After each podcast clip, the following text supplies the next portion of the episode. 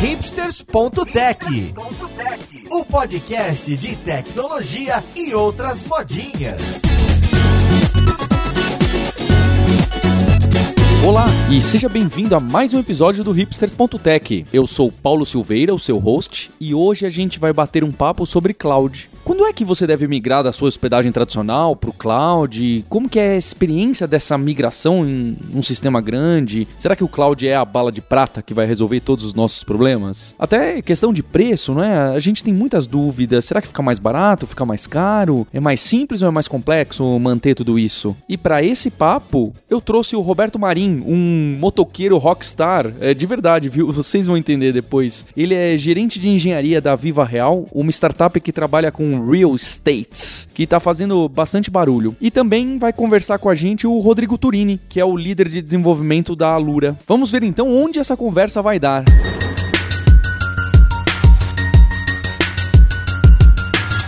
Roberto, a gente estava batendo um papo aqui antes e você estava contando algumas histórias bem interessantes da sua experiência que você teve antes de entrar para Viva Real, tá certo? Sim, é verdade. Você passou bastante tempo no Buscapé, não é? E lá no Buscapé você teve uma experiência bacana com essas migrações de desse mundo mais tradicional de host pro Cláudio aí, pro tal do Cloud, não é? Você pode falar um pouquinho pra gente, contar um pouco mais dessa história? Essa história, na verdade, aconteceu no Bcash, né? Que é o meio de pagamento do, do Buscapé. Esse meio de pagamento, originalmente, ele era no modelo tradicional, né? Então a gente utilizava um data center convencional, onde a gente tinha os servidores físicos, né? Então a gente tinha comprado os servidores e a gente era responsável por manter esses servidores lá e etc. Ou seja, os servidores físicos não dentro lá do Buscapé? Não, nesse data center que a gente gente tinha um contrato, né? Tá certo. E esse era o modelo que vinha funcionando para esse meio de pagamento, o Bcash, mas por ser um meio de pagamento e precisar de uma disponibilidade muito alta, a gente tinha que pensar muito nos clientes dessa plataforma. Então surgiu a ideia da gente migrar para nuvem, para o cloud, né? E a opção escolhida foi a Amazon, que tinha maiores condições aqui no Brasil e que suportavam as tecnologias que a gente utilizava na época. Isso foi quanto tempo atrás, Roberto? Cara, isso foi em 2013, em junho de 2013. Eu lembro que no dia exato da migração era exatamente o dia do meu aniversário.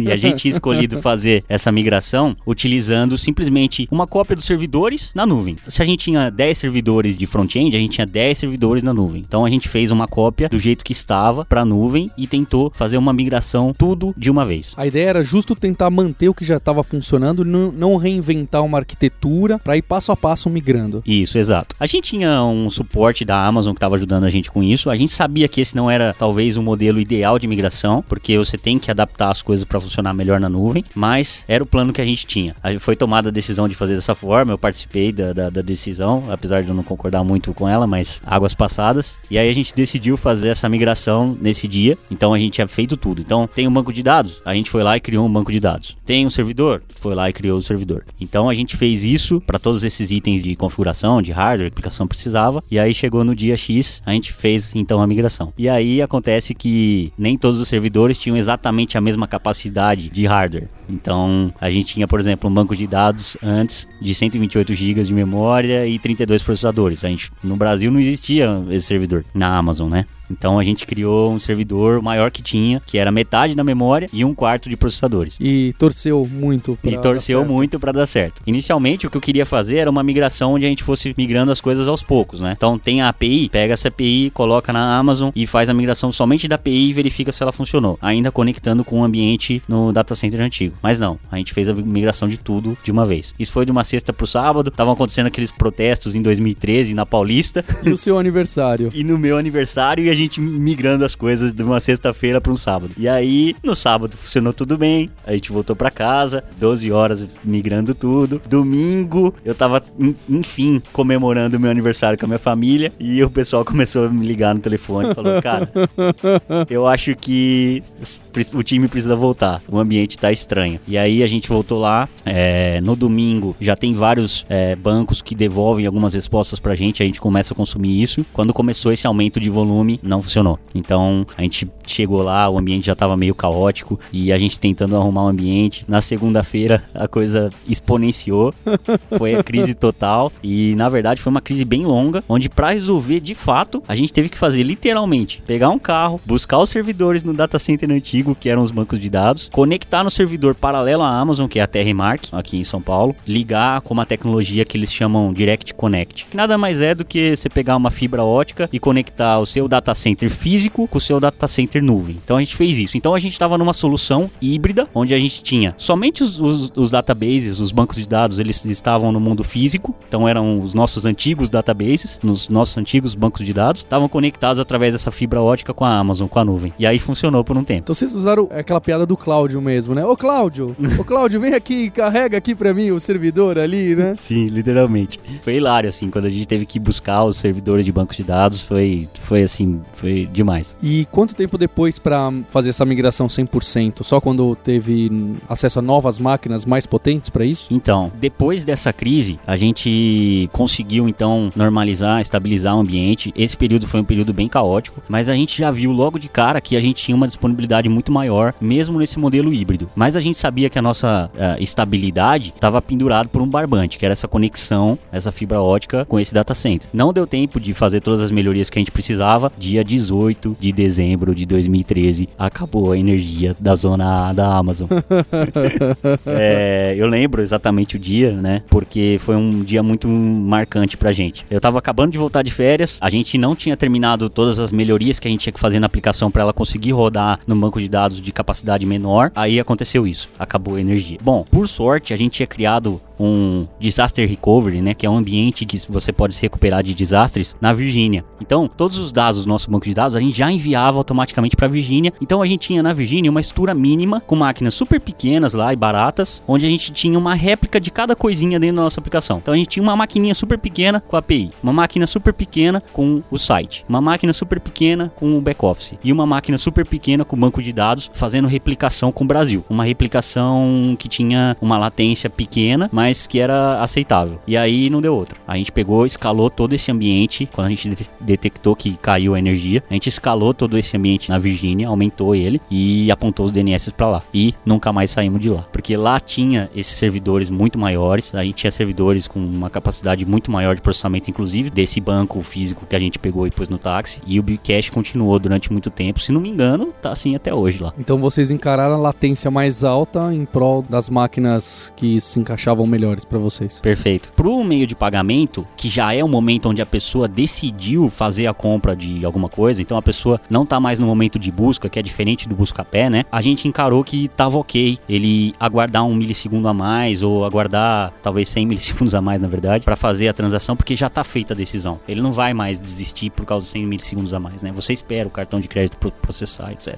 Então, essa foi a abordagem. Como o Bcash ele não tem um, um carrinho, não tem alguma coisa coisa, é só exatamente quando a pessoa decidiu fazer a compra, a gente acabou mantendo lá, encarando essa latência um pouco maior, mas tendo essa garantia muito maior de consistência, etc. A Amazon ficou super, na época, chateada com isso que aconteceu, porque acabou a energia e eles meio que colocavam parte de um data center aqui no Brasil, etc e tal. Foi até notícia. Mas a grande verdade também é que quando você vai pra nuvem, você tem que esperar que esse tipo de coisa pode acontecer. Por isso que existem sempre em cada região da Amazon, existem sempre pelo menos duas zonas. No Brasil existiam duas zonas. Então há formas de você se precaver contra esse tipo de coisa. É que a gente ainda não estava preparado porque a gente tinha vindo com aquela arquitetura tradicional e simplesmente migrado para a nuvem. Então também é, existe muita culpa do nosso lado por não ter terminado todo o trabalho. Eu fiquei curioso com uma coisa. Essas réplicas da Virgínia, vocês deixavam ligado o tempo todo? Esse ambiente a gente chamava de DR, né? O Disaster Recovery mesmo. E a gente mantinha ligado. Inclusive, depois que a gente fez essa migração para Virgínia, a gente fez um DR é ao contrário. Então a gente deixou São Paulo com máquinas super pequenas, pequenas, e um banco de dados aqui também fazendo sync com lá. Então a gente subiu, por exemplo, a gente usava o, o MySQL, né? Então a gente tinha aqui no Brasil um sync tradicional do MySQL, porque não, você não pode utilizar aquele automático lá da Amazon por questões de latência. A gente tinha no Brasil um ambiente super pequenininho, igual a gente tinha anteriormente lá na Virgínia. Entendi. E vocês fizeram essas máquinas porque vocês estavam tomando um cuidado extra ou porque estavam prevendo que podia acontecer alguma coisa muito ruim e deixou alguma coisa preparada. É, a gente, quando a gente foi pra nuvem, a gente começou a tentar abordar esses novos conceitos que não são tão novos assim, né? Então o disaster recovery é, ele pode ser de várias coisas. Ele pode ser um plano, né? Que você tem um plano lá que você segue um monte de coisa. Um, um arquivo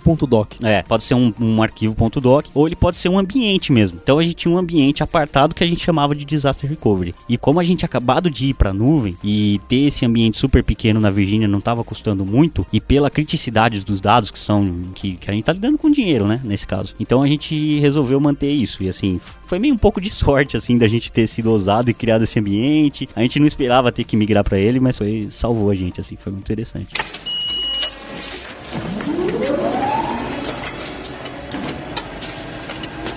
Adiantando um pouco, Marinha, o Rodrigo Turini aqui já tomou esse tipo de susto. Quando vocês fizeram essa primeira migração, como foi ó, o boleto no final do mês? Foi um susto ou, ou de acordo com o que vocês estavam prevendo? Porque tem muito disso, né? Quem tá ouvindo aí a gente sabe que pode já ter tomado esse susto. Você vai, algumas pessoas falam, ah, eu vou pro cloud por causa que eu vou ter essa disponibilidade que eu tô procurando e porque vai sair mais barato porque eu só pago quanto uso. Mas esse de sair mais barato, é, muitas vezes não, não é verdade né? Muitas vezes você paga por essa disponibilidade. Esse é o lance. Acaba, outras coisas acabam comendo e, e comendo seu budget e acaba ficando mais caro. Sim, é, isso é verdade. Quando você acaba indo também para nuvem, você acaba utilizando coisas que você nunca utilizaria num data center convencional, né? Então você normalmente nunca tem dois data centers. Se você for construir dois data centers, colocar uma conexão de fibra entre eles e fazer tudo isso, talvez saia próximo do preço da Amazon, mas mesmo assim você tem alguns outros serviços e tal. Bom, depois que a gente fez a migração, o custo saiu mais ou menos o estimado, porque a gente tinha migrado eh, desse jeito meio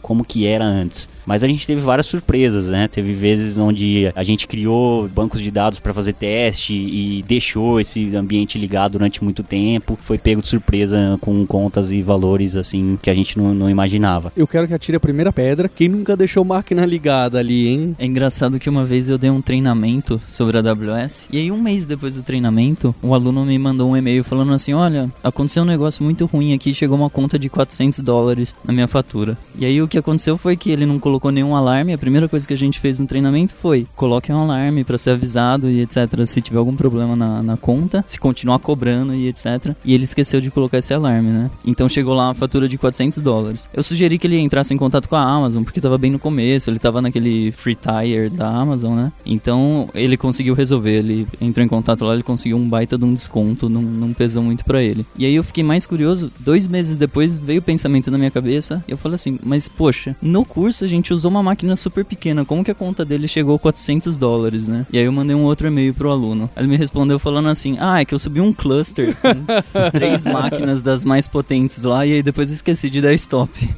Quem nunca, né? Acho que encontramos um culpado.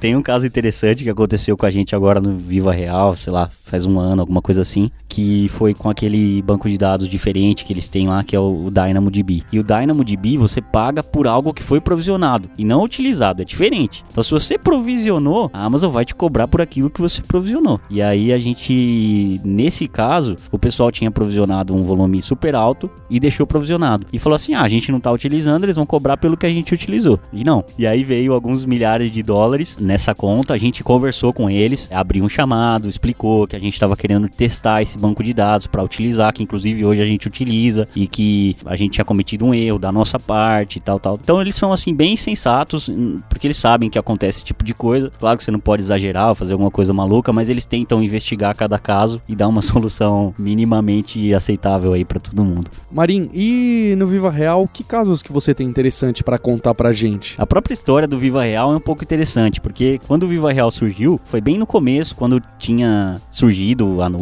e tal. E um dos engenheiros, né, quando o Viva Real surgiu na Colômbia, um dos engenheiros lá na Colômbia falou pro fundador, pro Brian, falou: Cara, tem esse negócio aqui, nuvem, AWS e tal. E aí eles falaram: Pô, vamos testar. E o Viva Real, assim, é, é meio pioneiro nisso. A gente tem até hoje na página da Amazon lá o nosso case, o caso do, de uso do Viva Real. É super antigo, porque é, é da época lá quando a gente utilizou. A história engraçada que o Brian conta é que quando subiu esse caso de uso lá no site da Amazon, o Viva Real teve uma acesso estrondoso na época, que o Viva Real era super pequenininho.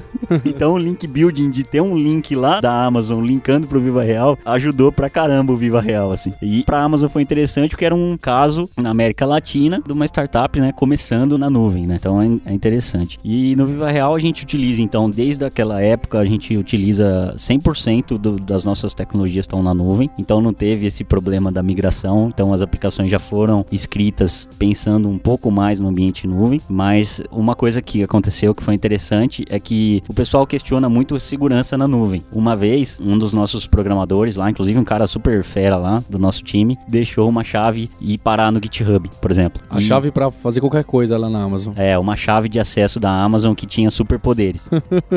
A partir do momento que você deixa a chave da sua casa ali pendurada na porta, né? a- os problemas de segurança começam a, a ficar um pouco mais graves. É, e imagina a chave da sua casa pendurada em todos os lugares com o endereço completo, né? Mais ou menos isso, né? Ainda pior do que simplesmente encontrar uma chave. Bom, o que aconteceu não foi o pior dos cenários. O cara que encontrou essa chave, né, já fez a busca, tentando buscar por esse tipo de padrão no GitHub e tal, no- nos lugares aí. E ele subiu uma porrada de servidores, provavelmente pra subir algum tipo de conteúdo malicioso pra alguém. Lá numa região do Japão, não sei quantos servidores foi, acho que foi quase 2 mil servidores. que em, em pouquíssimas horas geraram uma conta de sei lá quantos mil dólares. e a gente entrou em contato com a Amazon e falou: Cara, olha, não foi a gente.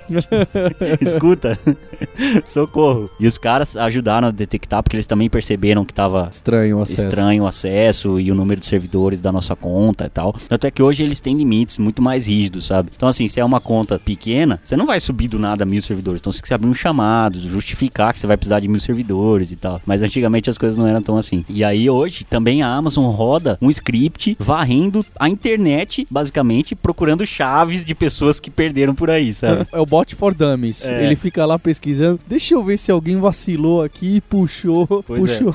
E num dos nossos hackathons, a gente, no, no, no hackathon, normalmente você tá fazendo código super rápido em algumas horas, né? 18 horas, sei lá. E aí um cara, um dos nossos programadores lá, criou um repositório privado na conta dele, mas depois ele queria adicionar as outras pessoas, aí ele deixou público por um tempo e tal. E nesse milissegundo que ficou público, a Amazon tava rodando um crawler, pegou enviou pra gente, já falou que bloqueou a chave, que não sei o que.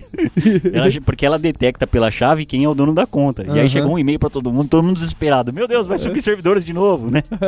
então eles estão tentando se precaver disso, porque eles sabem que uma chave é muito poder, né? Você às vezes passa essa chave, sei lá, por mensagem pra alguém e tal, tal, tal, e tem tudo ali que o cara pode fazer pra, inclusive, o cara podia não ter subido servidores, podia ter desligado o Viva Real, seria muito pior, né? É, começar a zoar os dados de pouco em pouco, de tal maneira vo- a você não perceber qual é o problema, né? Esse seria Ah, o pior demorar- cenário de todos. Esse é o pior cenário, né? Mas olha, se ele tivesse simplesmente apagado a conta, eu acho que teria sido Um transtorno um grande, né? transtorno imenso, cara. Porque até hoje eu tenho um pouco de receio com isso, assim. É muito seguro a nuvem, mas se você tem todas as coisas lá naquele lugar, imagina se alguém com acesso faz alguma coisa estranha, né? Você perde. Então, eu sempre recomendo você ter cópias dos seus dados em outro local. Ou talvez em uma conta, outra conta da Amazon, pelo menos, caso você não queira. Mas seria interessante você trazer ou fisicamente para sua empresa, ou enviar para outro tipo de estrutura, pro concorrente, pro Google. Não sei, se você tá no Google, envia parte dos seus dados para Amazon. Se você tá na Amazon, envia parte dos seus. Parte não, né? Todo dado que é crucial que você não consegue reconstruir, envia, né? Uhum. Se aconteceu pior, sei lá, as aplicações você reconstrói, configuração você reconstrói, mas os dados, né, os dados dos seus, dos seus clientes, enfim, cada empresa tem um, um dado, um tipo de dado crítico. Cabe você identificar e copiar esses dados para ter segurança aí um pouco mais. Eu fiquei surpreso desse script da Amazon. E aí, imagina quantas pessoas já não mandaram um e-mail falando pra eles assim: olha, duas mil máquinas no Japão com a minha conta foram criadas, etc. Pra chegar no ponto deles criarem um negócio tão elaborado, né? Tão rápido detectar lá no GitHub. A gente também, nesse segundo caso, a gente ficou muito impressionado com a velocidade que eles detectaram e a- as ações que eles tomaram, do tipo, e mandaram e-mail para todos os admins da conta, bloquearam a chave e tal, criaram é, várias coisas. É porque realmente deve ser um caso muito comum. Do tipo, sei lá, você colocou alguma coisa num host e vazou a chave. Ou você coloca a chave num outro lugar e o cara consegue invadir e pegar essa chave. Ou um ex-funcionário da empresa que ainda tem, É. a, tem a chave da conta e não cuidou dela tão bem. Porque pode acontecer de várias formas, né? Você utilizar o seu notebook pessoal e acontece alguma coisa, alguém utiliza também seu notebook e tem a chave ali e, e sem querer instala alguma coisa que, enfim, é interessante que eles, que eles criaram isso e eu acho que é, é super importante ter alguma coisa assim. A gente pode fazer um teste, a gente pode pegar um cronômetro agora, passa aí sua chave, a gente twitta e vê em quanto tempo. Amazon. Vamos ver quem ganha. Ou em quanto tempo a Amazon descobre, ou em quanto tempo lá o, o- cara que fica fazendo mineração de Bitcoin vai lá no Japão levantar duas máquinas. Quem ganhar é o mais rápido. Ou em quanto tempo você fica pobre, né? Tipo, pô, a Amazon falhou. Bloqueia seu cartão de crédito.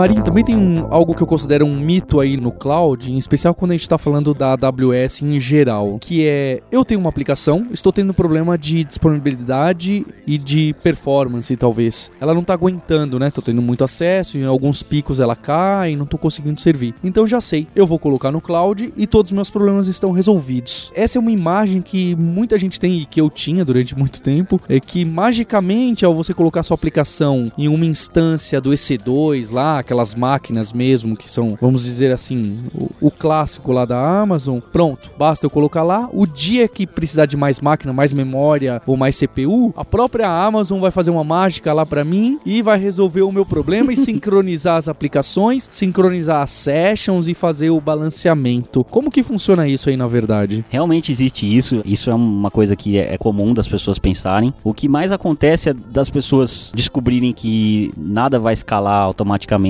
Então você- programou lá três servidores para o seu front-end, para o seu back-end da sua aplicação, onde vai servir o seu site. Ele não vai subir automaticamente. Vão ficar três servidores lá para sempre, basicamente. Desde que você não ensine ele como crescer. Isso se chama auto-scaling, né? Que é onde você pode ganhar muita vantagem de vir para a nuvem. Vamos imaginar, por exemplo, no Viva Real. Se a gente tivesse no, mundo físico, a gente precisaria de, sei lá, 30 servidores no momento de pico. Durante a madrugada a gente ia estar pagando por esses 30 servidores. Então o que, que é legal? O que, que a nuvem possibilita? Possibilita isso, que você escale automaticamente quando você está precisando. E que você baixe o número de servidores quando você não está precisando mais. Certo, mas o- você falou aí automaticamente. Eu já eu se eu colocar minha aplicação lá, esse automaticamente não é só um botãozinho lá que já sabe fazer absolutamente tudo, não é? Não, você tem que configurar isso. Tem algumas formas que são bem fáceis de fazer isso. Se você lançar, por exemplo, pelo painel lá do Beanstalk, por exemplo, é um dos serviços da Amazon, é relativamente fácil você programar ele para que ele escale automaticamente. Então você fala assim, cara, quando chegar em 40% do CPU, já lança mais um servidor para mim, porque eu tenho certeza que isso aqui tá subindo. E ah, quando tiver em 20% do CPU, por favor, desligue um servidor e assim sucessivamente. Então, é relativamente fácil de você fazer isso. Mas a grande verdade é que, normalmente, quando você precisa escalar uma coisa, você não precisa escalar só essa única coisa. Você tem que escalar tudo que tá por trás daquilo. Porque não adianta você ter 100 servidores de web e um banco de dados do mesmo tamanho. E escalar o banco de dados é super difícil. Não é tão trivial assim. Então, você tem que criar uma aplicação que se comporte mais adequadamente para esse tipo de escalada, sabe? Então, por exemplo, você tem as sessões do banco de dados, talvez você precisasse migrar suas sessões para um cara que seja mais robusto. Se você tem muitas queries no banco de dados, talvez você precisasse criar algumas camadas com cache também. Então não é assim, simplesmente você escalar uma camada da sua aplicação que está resolvido. Precisa escalar tudo que tem por trás dela ou tá preparado de alguma forma para um volume consideravelmente alto que você tem, né? É, eu lembro que eu trabalhei, primeira experiência foi na, na VisaNet e lá a gente pagava toda a nossa infraestrutura pelo dia mais alto de pico. E que dia que era esse? O sábado que antecede o Natal. Três da tarde era o volume que a gente tinha que pagar o ano todo, 365 dias por ano, a gente tinha que pagar por uma infraestrutura que aguentasse três da tarde do sábado. É, o- é o cloud ao contrário. É, o cloud é o contrário. Lá, então, a gente mantinha toda essa infraestrutura para aguentar esse momento de pico. E aí, no ano seguinte, já era um momento de pico maior, né? Porque foi bem quando os cartões de débito, crédito, etc. no Brasil começaram a bombar. E no Brasil bombou isso super rápido, né? Porque a gente não pode andar com dinheiro, eu acho, né? por outros motivos. Até por isso que a gente é super. Modernizado na área É, fintech aí, né? No bancário. com chip e tal. Não é todo lugar que você vai. Você viaja, o cara, tipo, acha estranho o chip, assim. né? Então, mesmo nos Estados Unidos, assim, é diferente. Às vezes você assina na maquininha, tipo, uns negócios meio diferentes, assim. E o Brasil, ele é bem avançado nessa parte, no internet banking, etc. Mas no modelo tradicional, esse é o preço que você paga. Se você tem um cara como a VisaNet, né, a Cielo hoje em dia, que tem que pagar 365 dias por ano por uma infraestrutura muito maior, de repente pagar mais caro por uma infraestrutura menor na Amazon, mas que você vai utilizar muito menos, pode sair mais barato. Fez sentido essa frase? Tá meio.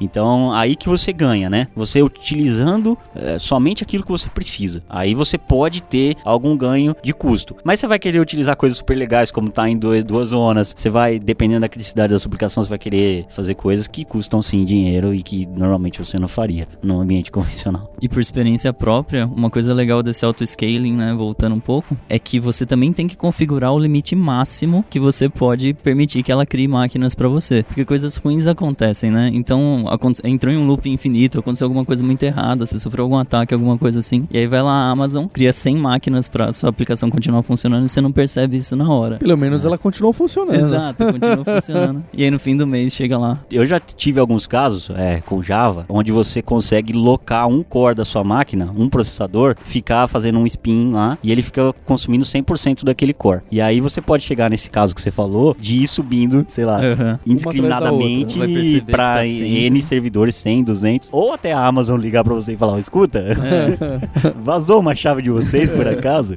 ou você perceber através de um alarme e tal. No Beanstalk você configura, tipo, o número máximo de instâncias que você quer para aquela aplicação. Então você pode falar, cara, esse cara aqui cresce de uma em uma, toda vez que a CPU média estiver em X%, 50%, 60%, é legal não deixar um valor exagerado, né? 99%, porque aí você já tá tendo uma experiência ruim pro seu consumidor, pro seu usuário. E configurar um limite máximo, ó, escala, mas escala até 30 servidores. Se você sabe que 10 aguenta super bem no momento de pico, deixa um valor tipo o dobro desse, sei lá. Não existe uma recomendação é, universal, né? É ter um bom senso aí também para configurar isso daí de modo que não aconteça isso de você ter um problema na aplicação e sai criando servidores adoidado. E eles já devem ter recebido muito e-mail sobre isso, porque eu fui mexer no Beanstalk domingo, por exemplo, e ele já coloca lá o limite máximo duas instâncias. Então já, já fica por padrão duas instâncias, sabe? Não corre o risco de você ter lá 99. E ele também coloca lá o alarme de cara do lado disso daí, falando assim: olha, você não tem nenhum alarme configurado, configura aí, que você vai querer saber se, se a gente tá criando mais coisa. Com certeza eles já passaram por muitos casos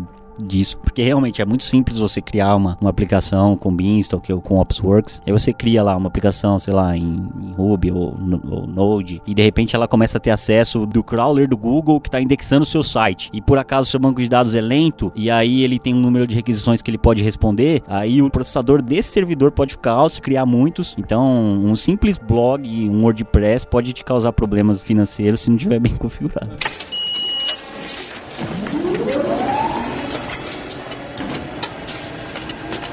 A gente brincou aqui sobre essa facilidade que as pessoas imaginam no cloud, mas tem um tipo de cloud que traz essa facilidade de auto-escalar sem ter que ficar configurando mil painéis ou se preocupando em como a aplicação deve se comportar nesse ou naquele caso, que é o que a gente chama de plataforma como serviço, né? Porque a Amazon, pelo menos a maioria dos produtos da Amazon, a gente encaixaria mais no que as pessoas chamam de infraestrutura, né? Infraestrutura como serviço. Ele te dá como serviço um pedação de hardware lá, configurado virtual, de tal e tal forma. Mas tem alguns players como o Heroku e o Google App Engine que trabalham de uma forma diferente, né? Em vez do que eles te darem assim acesso lá ao sistema operacional e você faça o que você quiser, eles te impõem uma série de restrições para de que tal forma você vai programar de forma limitada, mas que pro Google, pro Heroku, fica fácil para ele falar, opa, tô vendo que tá tendo muito acesso, deixa eu replicar essa aplicação aqui em mais sete máquinas, nem vou perguntar pro Marin como deve ser feito, porque ele já sabe como isso é feito, dadas as restrições que ele deu no seu código. Vocês usam alguma coisa de paz? Porque aqui a gente usa bastante, o Turini pode falar um pouquinho, mas o que, que você acha, Marin? A gente não tem muita coisa lá, porque a gente já começou muito no modelo da Amazon. Eu acho que é super interessante,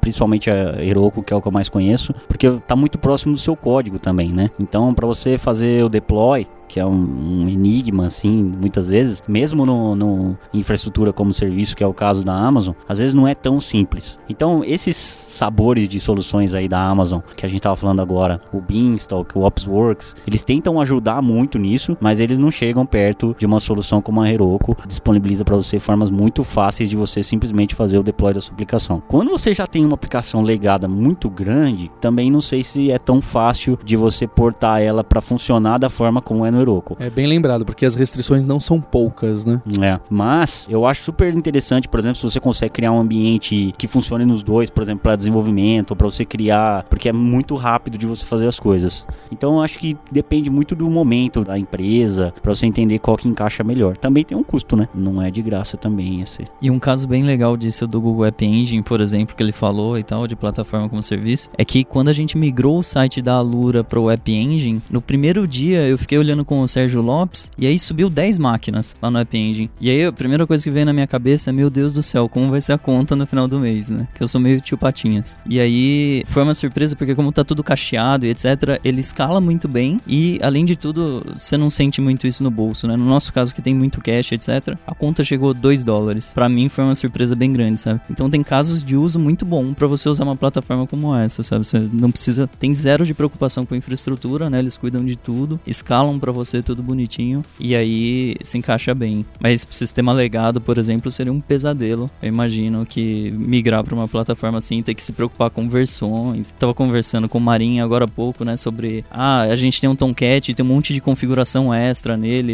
e aí lá no Beanstalk, por exemplo, já é um pesadelo. A gente tava conversando sobre usar Docker e usar outras coisas assim para atender é, esse problema, né, para não ser totalmente otimizado isso, usar a versão deles e pronto. Nem sempre dá para usar o, o negócio pré-configurado e pronto. Eu lembro quando o Fábio Kung trabalhava aqui com a gente, antes de trabalhar na local web no Heroku, ele dava as palestras e quando ele falava de. Eu ainda não entendia nada, né? De cloud, era aquele comecinho. E quando ele falava de plataforma como serviço, eu ficava encantado, né? Porque eu falava, pronto, finalmente vão tirar de mim aquilo que eu não gosto, que é ficar trabalhando no sistema operacional, configurando o um ambiente e tal. Ainda não existia aquelas ferramentas, talvez fosse muito incipientes, essas ferramentas de DevOps e etc. Então eu falava, poxa, legal, não vou ter que fazer SSH, não vou ter que fazer, né? É só um botão, você faz o deploy e tal. Mas se você for ver, o mercado do cloud acabou não indo muito. Eh, essas ferramentas que eu apostei bastante, elas continuam aí um pouco de escanteio em relação a market share, tô querendo dizer, né? Claro, tem muita gente que usa muito e dá muita atenção, mas em relação ao market share, a infraestrutura mesmo, como vocês fizeram lá no Bcash a primeira vez, migrar como está o físico hoje para o cloud ipsis literis, né? Parece ter sido uma abordagem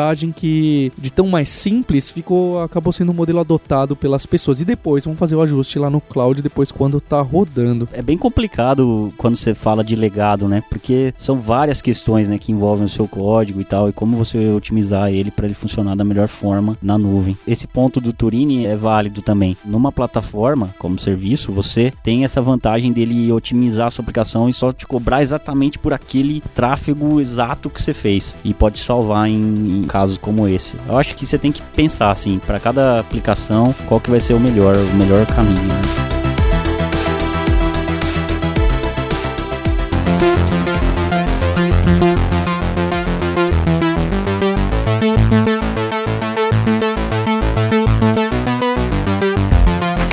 Ponto que aparece em cloud hoje em dia é o caminho inverso, né? Tem muita gente aí que colocou o WordPress em uma máquina EC2, M1, alguma coisa lá, e que hoje tá vendo que, não, pera lá, eu poderia ter pegado uma máquina DigitalOcean ou em algum outro host, uma máquina bem pequenininha, sem quase nenhum recurso, e ter pago 4 dólares por mês em vez do que manter essa estrutura estranha na Amazon ou em algum outro cloud grande. Vocês já enxergaram? Vocês já fizeram algum caminho desse inverso? A gente fez aqui algumas coisas, por exemplo, para rodar os testes automatizados em alguns casos, ou alguns sisteminhas muito pequenos, ou mesmo WordPress. Alguns blogs a gente tem e a gente não roda no cloud. A gente tem rodado nessas máquinas clássicas. Vocês têm feito alguma coisa assim ou por enquanto não faz sentido para vocês? Eu fiz pessoalmente, os meus projetos pessoais, eu fiz a migração porque não vale a pena deixar na Amazon. O pior é que esse é um caso frequente. Tem muito desenvolvedor que, ah, não, vou deixar lá na Amazon porque que legal. Opa, pera lá que a conta não tá tão legal. Vamos voltar um passo atrás. Eu fico oscilando. Toda vez que eu vou num evento da Amazon, eu ganho 50 dólares, Aham. 100 dólares. Aí eu volto meu projeto pra Amazon, deixo ele mais um tempo, depois eu volto. Uma coisa que eu sempre uso é o DNS da Amazon, que eu acho bem legal, que é o Route 53. Ele é bem poderoso, assim, e ele é bem barato, assim. Então você gasta lá, sei lá, 2 dólares, 3 dólares por mês com dezenas de milhares de consultas. Mas, realmente, pros servidores, eu acho que o futuro disso daí é, é não ter servidor, né? É o serverless, né? Você tem, sei lá, unidades de processamento, mas não é exatamente uma máquina. Que aí vai ser muito esse caso parecido que o Turini falou. Então, teve um momento que teve super acesso? Teve, mas quando tem muito pouco acesso, você também paga por uma máquina cheia. E às vezes você precisa de um décimo, um centésimo dessa máquina. E aí seria justo que você fosse cobrado por esse um centésimo. Não? A unidade menor que a gente tem hoje é a menor instância. Mas às vezes você precisa de menos do que a menor instância, sabe? Ela tá basicamente desligada, né? Tá Meia- basicamente desligada. E Ah. isso acontece muito, é muito recorrente. Então, mesmo lá no Viva Real, que a gente é, é relativamente grande e tal, tem muitas coisas que a gente usa menos do que a menor instância. Porque a gente é muito orientado a, a ter várias aplicações separadas, né? Não fazer uma aplicação super gigantesca. E aí seria,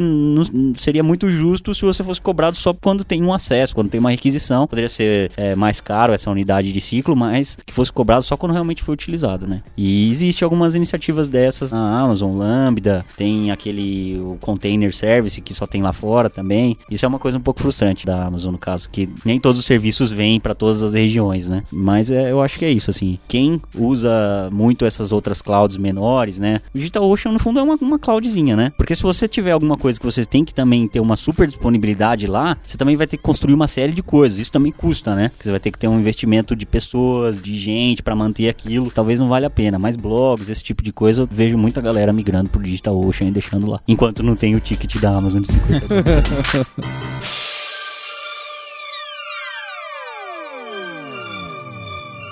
Opa, e meu agradecimento então ao Roberto Marim e ao Rodrigo Turini. Vamos terminando mais um episódio e, como sempre, o meu muito obrigado a você ouvinte pela sua assinatura, pelo seu tempo. A gente tem um encontro marcado na próxima terça-feira com mais um episódio do hipsters.tech pra gente falar de tecnologia. Hipsters.abraços. Tchau.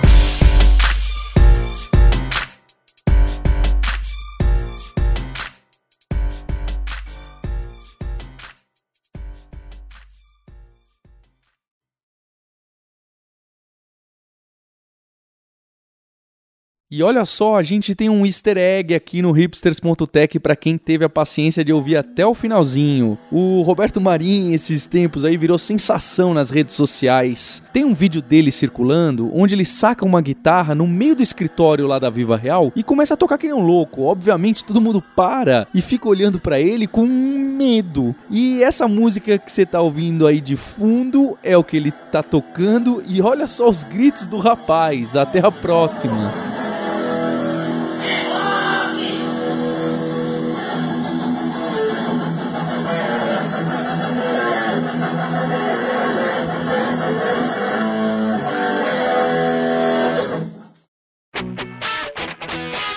Você ouviu o hipsters.tech, produção e oferecimento alura.com.br, cursos online de tecnologia e Kaelon, ensino e inovação. Edição Radiofobia, podcast e multimídia.